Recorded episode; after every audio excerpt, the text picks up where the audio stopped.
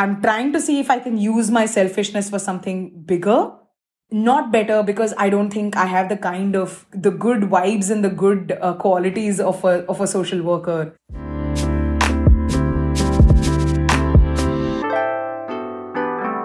Hallo und herzlich willkommen zu einer neuen Folge von Revision, der Podcast des Fonds Soziokultur. Revision ist eine projektbegleitete Workshops-Reihe für unsere geförderte Projektträgerinnen.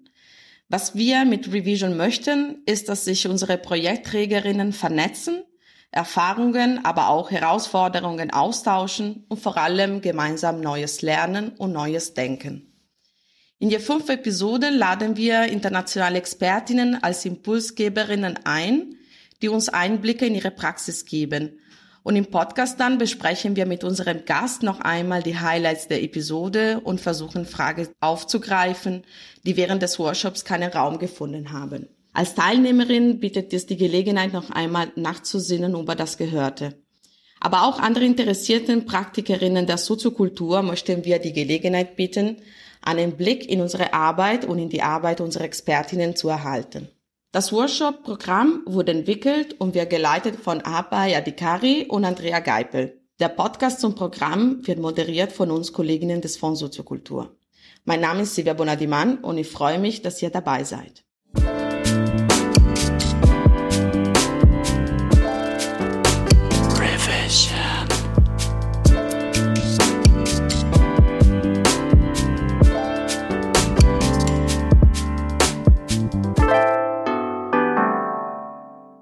In today's episode, we talk about diversity and inclusion, but also opportunities, about how and to which extent we create, offer, want, need, and deserve opportunities. We talk about this topic with our guest speaker, Sumukhi Suresh, a famous stand-up comedian, actor, writer, and showrunner from India. In the beginning of each episode, we ask our speakers to choose three words to introduce themselves. And Sumukhi, you choose resourceful, hard worker, and loud laugher. Can you please tell us a little bit more about your choice? Well, resourceful because I have shifted a lot of cities. I've moved different places. I've moved a lot of jobs. And I think what one thing I realized is that, you know, it's very exciting to find new things or if exciting to make sure that if you want something, if you're looking for something at the corner of the world, I want to make it happen. I'm like, yeah, let me find out who is there. I think it's also my love for people or connecting with people. The reason I'm resourceful is because I just find new ways to reach out to new people. I think that's what it is. And that I'm very good at. That's why I picked resourceful. Hard worker because the number of times you've been told that you know when you're a kid that oh you you should work hard there's no replacement for hard work. And at that time we just you know brushed it off. We're like oh who wants to work hard? I just want to play hard. But it's much later you realize that it's true. Whatever you get in life you truly need to slog and you really need to work hard. So i think i sort of early on tried to tell myself that already start liking hard work because it's going to be there for you for the rest of the life. So I love being the hard worker. I love being the slogger. In fact, you tell me to take the easy way, I might just yell at you. And loud laugher because you know it's just a pity if you're just going to laugh like it's just it's not a laugh. It's sad. So it has to be a boisterous laugh. It has to be a laugh that makes you turn around. It has to be a laugh that embarrasses your parents or embarrasses your kids because otherwise what attention are you going to get? If you're going to get an atten- get attention towards you you might as well do it for laughing really loudly. Also because i'm a stand-up comedian i like to listen to loud laughs for my jokes. So i practice what i preach. In the first part of the episode we started talking with our participants too about diversity and inclusion. And you say that's also uh, one of your favorite topic my question is, how do you understand these words, diversity and inclusion? What does it mean, diversity, for you and your work? I speak for a lot of women. I think that's the first place where I realized that there is a difference, there is a sort of gap, or there is a sort of a, a clear difference in the number of people who are in a particular sector a number of men and number of women that's my first awareness of oh there is a difference in these two genders working and that was my first introduction to the concept of people treat you differently so uh, for me the reason i was so excited i'm excited about diversity is because a the beauty of diversity is that it has the meaning of inclusion it already the concept of diversity means that you need to include as many people as possible from different areas, from different genders, from different ethnicities, from different languages. It's so vast. And the reason why it's interesting is because of diversity and inclusion, I will be included. My values or my efforts or my hard work is going to be appreciated or acknowledged if there is a diverse environment. And i don't mean it only with you know using my gender even from where i come from even the language or whatever privilege i might have or might not have. So diversity sort of opens the gates of everybody to participate. It's not just for certain people to participate and certain people to get the rewards.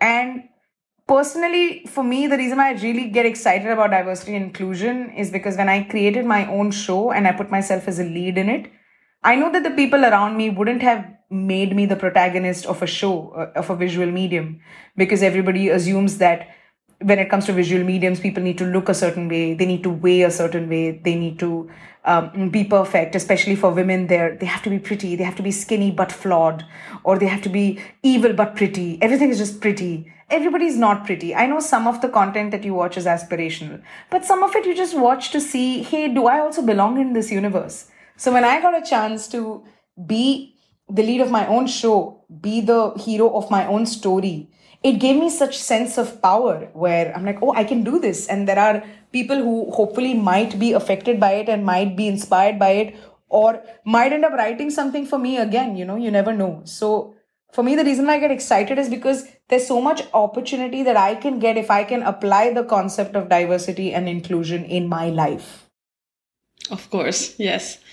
But you also say you try to be inclusive in your work, like for example, when you hire people. And um, also, one participant was asking, was wondering, does it become too overwhelming sometimes to be as inclusive as possible the whole time, trying to be as inclusive as possible the whole time? Yes, I agree that I try and be as inclusive as possible from whatever degree I understand from whatever information I have about inclusivity and about diversity, I'm sure I'm making multiple mistakes and I'm sure I'm ho- openly willing to rectify it. But by diversity, the reason why I do that is I, I think it's also because I know that there are people like me around me who may not have gotten the opportunity. So instead of giving the opportunity to the person who chances of them getting it higher, if I could give it to someone else and they would give me the same same benefits or the same product, maybe better, then why not? which is a very simple practical thought for me is that there are people like me around me and i'd like to give them the opportunity. It just happens to be that they ended up being from different stratas of the society and i'm very glad for it. Does it become overwhelming? No because my agenda is not to start an inclusive room. My agenda is to write a good story my agenda is to write a new experience my agenda is for you to be impressed with our work and be hopefully be impressed with the fact that we were unique it's okay if once in a while I fall apart, or it's okay if I once in a while I make a mistake. Because my aim is to write a new story, write a good story. And if that means that there are going to be new people with new perspectives in the writer's room, then I've achieved it. I think what's more overwhelming for me is more than, oh, I need to make sure that I have an inclusive room all the time. What's overwhelming for me is to make sure that I have as many of them as possible. Like I'm now, I'm finding ways to be like, how else can I find them? I find them around me now, but now what is the other tool for me to find them from different areas, from different regions? So I think that's slightly overwhelming in a very positive way. And as a public figure, are you scared of making mistakes? You were also talking now about mistakes. So for everybody makes mistake, but you as a public figure, are you not scared of making mistakes, especially when it comes to embrace diversity? you know, Silvia, I'm having this conversation with you about diversity and inclusion, but if you ever tell me to go to the press or go to the media, there are chances I may not do it. I'll be like, no, because that's not my story. I'm not the girl who does inclusive rooms. I'm the girl who gives good stories. How do I do it is my process. So I think being a public figure, it's it's not it's not a bait. Like I hope that I'm not using it as a bait to get more people to like me. Because what happens is if i start telling you that what's most unique about me is that i have inclusive rooms one person is going to make find the mistake in my process. And at that time it'll be difficult for me to justify it. But the thing is i'm already open to making mistakes. I know i'm making mistakes and i'm very aware of the fact that there is someone who might do this better than i am All I'm saying is I'm doing this and I want to do this. I'm not telling you that I'm the best at it. So if someone's going to turn around and say that whatever you did also had mistakes in it, I'm like, please give me how to rectify it. I think being a public figure, I'm hopefully trying to make sure that that's not my USP. My USP is to tell a good story. Internal processes, hey, find as many different people as possible so that you keep it new for yourself every time. You say diversity creates conflicts, but within also opportunities. Trying to be inclusive, like when you put different people together in your writer's room. Um, this can sometimes, of course, cause some conflicts. How do you deal with uh, these conflicts and which type of opportunities create these conflicts? I remember watching this movie called uh, I forget it was I think Amy Poehler where there was there were these different characters being played by Happy, Sad, and how the Amy Poehler played this character called Happy. She was always happy, and she wanted everyone to always be happy, and she never wanted sadness to creep into anybody's life. The movie's entire motive or uh, you know aim was to tell you that you need sadness to make sure that you're happy similarly when you're in a putting different people together in a room if you expect everybody to just be nice to each other then no one's going to give you a good idea. You need to be honest with each other. And the moment you're honest with each other something is going to hurt your ego. Something is going to hurt your thoughts. Something is going to question your beliefs.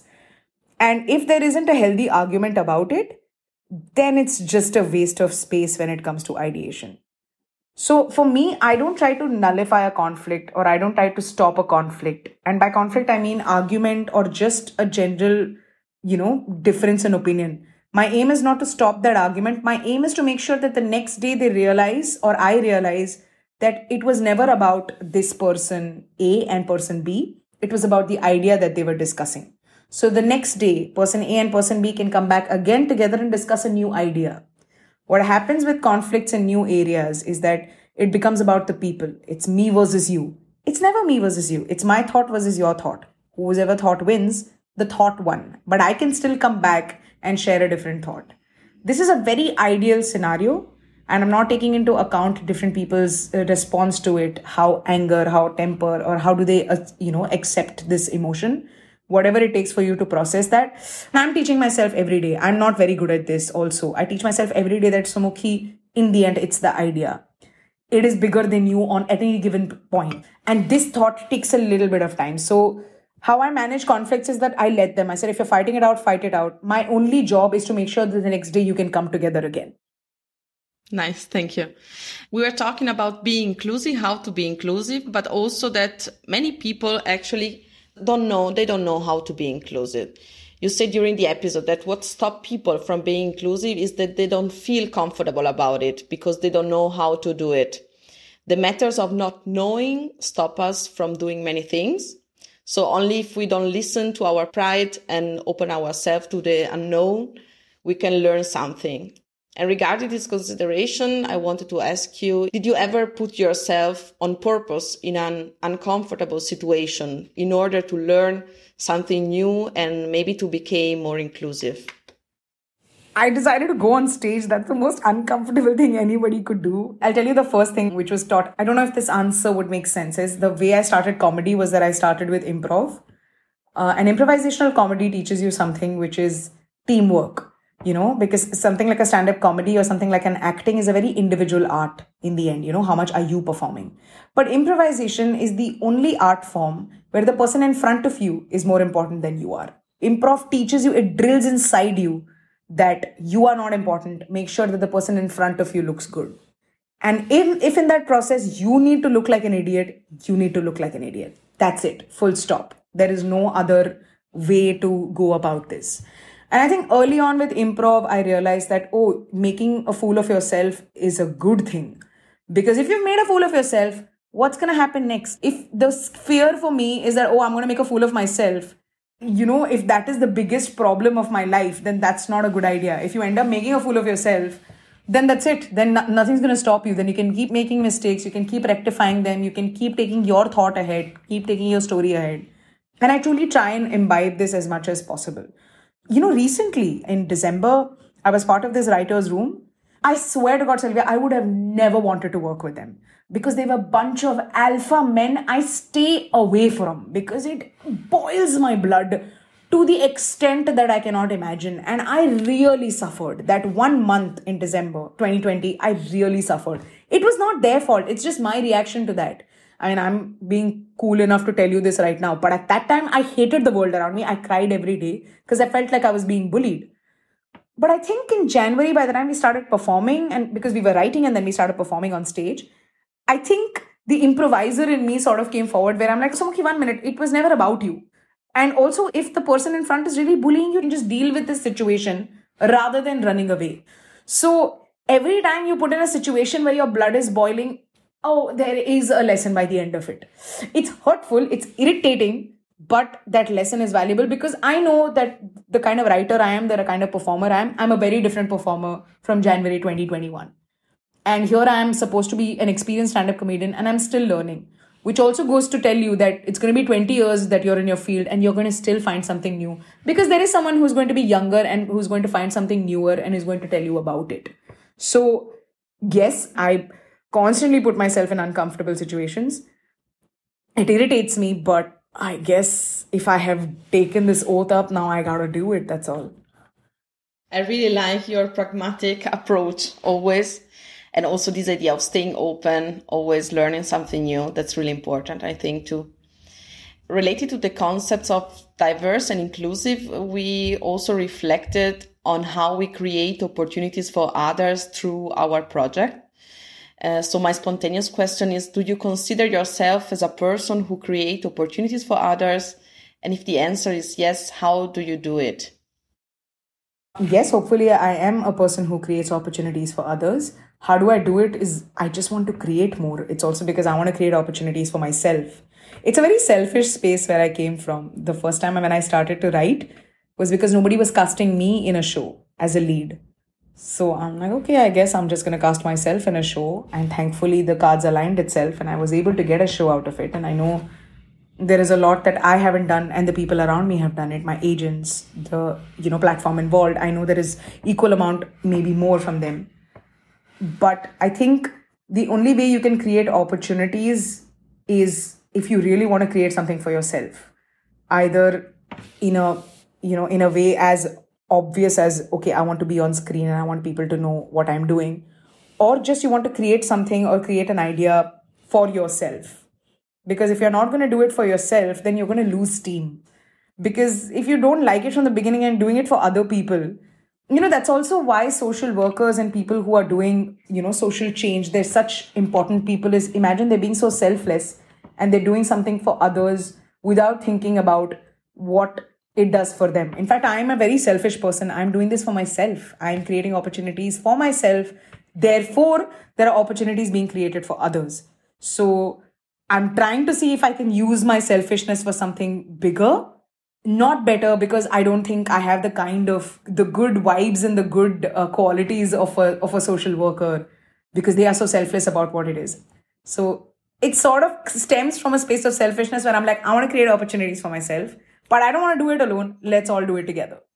So do you think that actually everybody could, can create opportunities? Because I was actually thinking or reflecting on this question, on this topic, if uh, in order to give opportunities, it is important or you have to have a privileged position in the society or in your own workspace so my question was, do you think that you need some type of power in order to could create opportunities?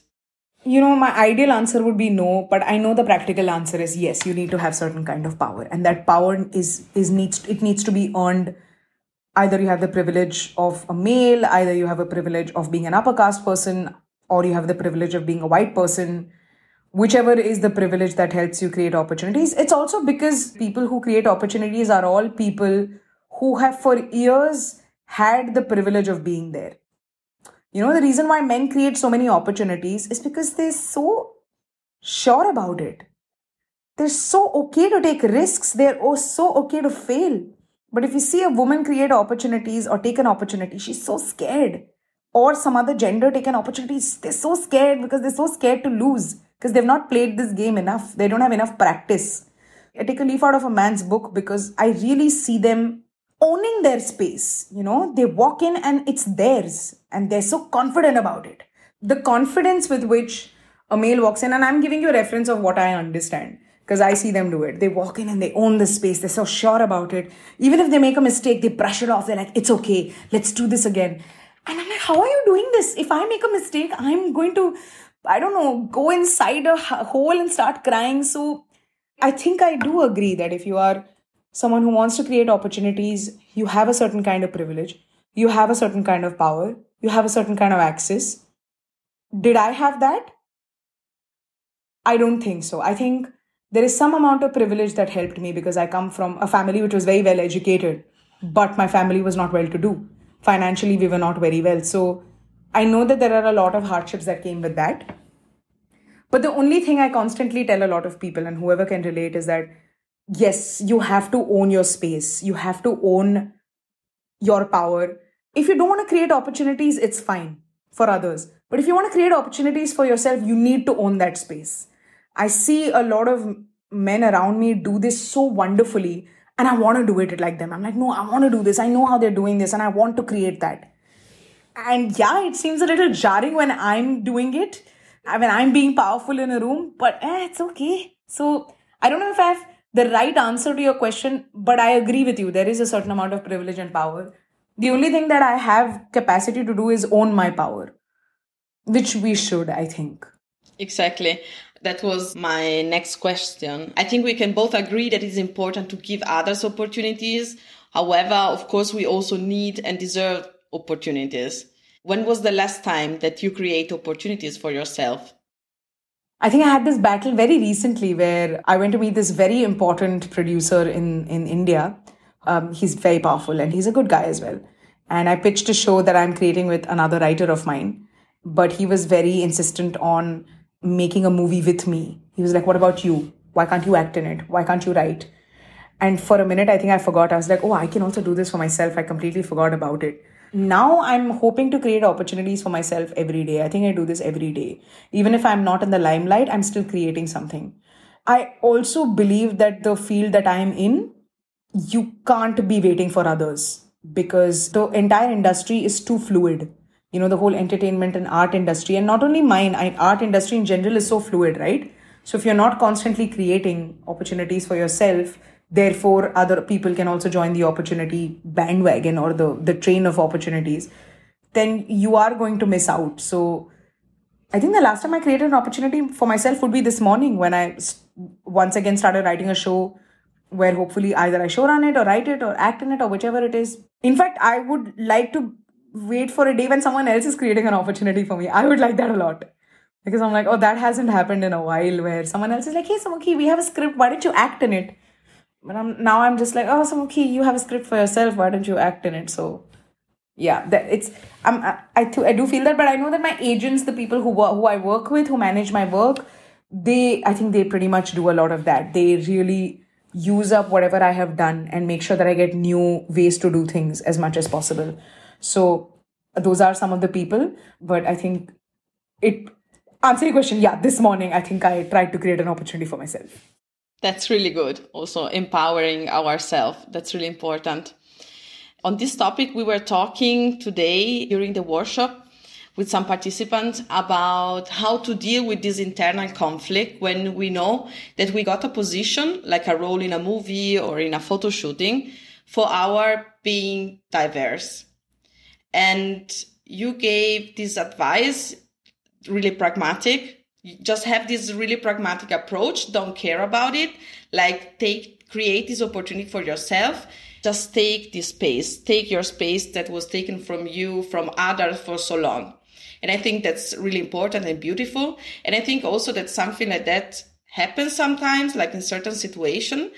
But my impression is that so many times people who are not part of the mainstream who are not maybe mainstream are not male white, uh, Christian, uh, healthy, and so on, minorities, let's say so, when they got something, an opportunity, a role, an interview, um, job interview, and the, the job, the position in the end, so many times they think, oh, I got the position because of that, because of my identity. But actually, in reality, you just got the position because you were just the best for it, because you impressed so much during this job interview. I also experienced something like that many times, actually. But of course, at the same time, if you think your boss don't want to have you and pay and invest money in you if you're not the best. So it just make more sense to think that you got the position for your quality and not for your identity. My question is, do you also experience something like this? And do you think that there is a pragmatic solution how to convince ourselves and accept that we deserve this position, what we got, just because we were the best? I think it's what I had mentioned uh, during the talk as well is that I know that I constantly fear, at least initially, I had a constant battle with myself where I kept thinking, Am I getting this because I'm a woman? Am I getting this because I'm a female comic in inverted commas? And it really bothered me for the longest time. And it was i think my the agency that managed me a gentleman called ajay nair who told me that yes you got this opportunity because you're a woman and i don't understand why that is a problem. Where he was like for for one opportunity that you get a man gets 10 opportunities. He's like for the one opportunity that you get some other a person who doesn't have the privilege of sitting here in front of me did not get that opportunity the thing is, if I'm getting something, I know someone else is missing out on that. That's the way of life. That's going to continue.